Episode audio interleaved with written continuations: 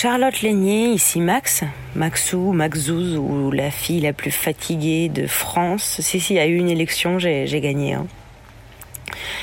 Euh, j'ai pas réussi à dormir, je me suis réveillée super tard et là j'arrive pas à bouger de mon lit donc je gère les mails sous ma couette, hein, tu me jugeras pas.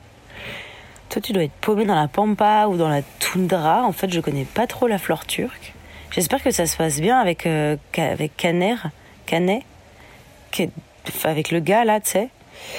Qu'est-ce que je voulais te dire? Euh, Ah si, fun fact et en même temps sad fact. Euh, la, cafetière que tu m'as offert ce matin m'a lâché. Je suis hyper en colère, j'ai fait bouillir de l'eau. Le café fraîchement moulu dans la cafetière. Je verse l'eau, je mets le timer 3 minutes. Je suis dans un état proche de l'Ohio en termes de fatigue, donc j'ai hâte de boire ce putain de café. Je mets le truc à piston et là, un petit geyser chelou sous la grille. Je retire le piston, j'aplatis le truc et je me rends compte que la petite grille, elle gondole et elle laisse passer tous les grains de café dans l'eau. Du coup, j'ai bu un café avec des grains nuls. Euh, voilà. C'était, en fait, bah, maintenant que j'ai raconté l'histoire, je trouve ça assez peu intéressant.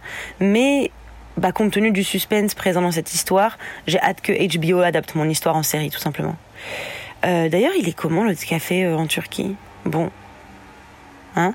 On dit que tu me laisses un message quand tu trouves un moment et si tu tombes amoureuse d'un artisan textile et que tu déménages en Turquie, bah tu me préviens un peu avant s'il te plaît, tu vois. Je te fais des bisous.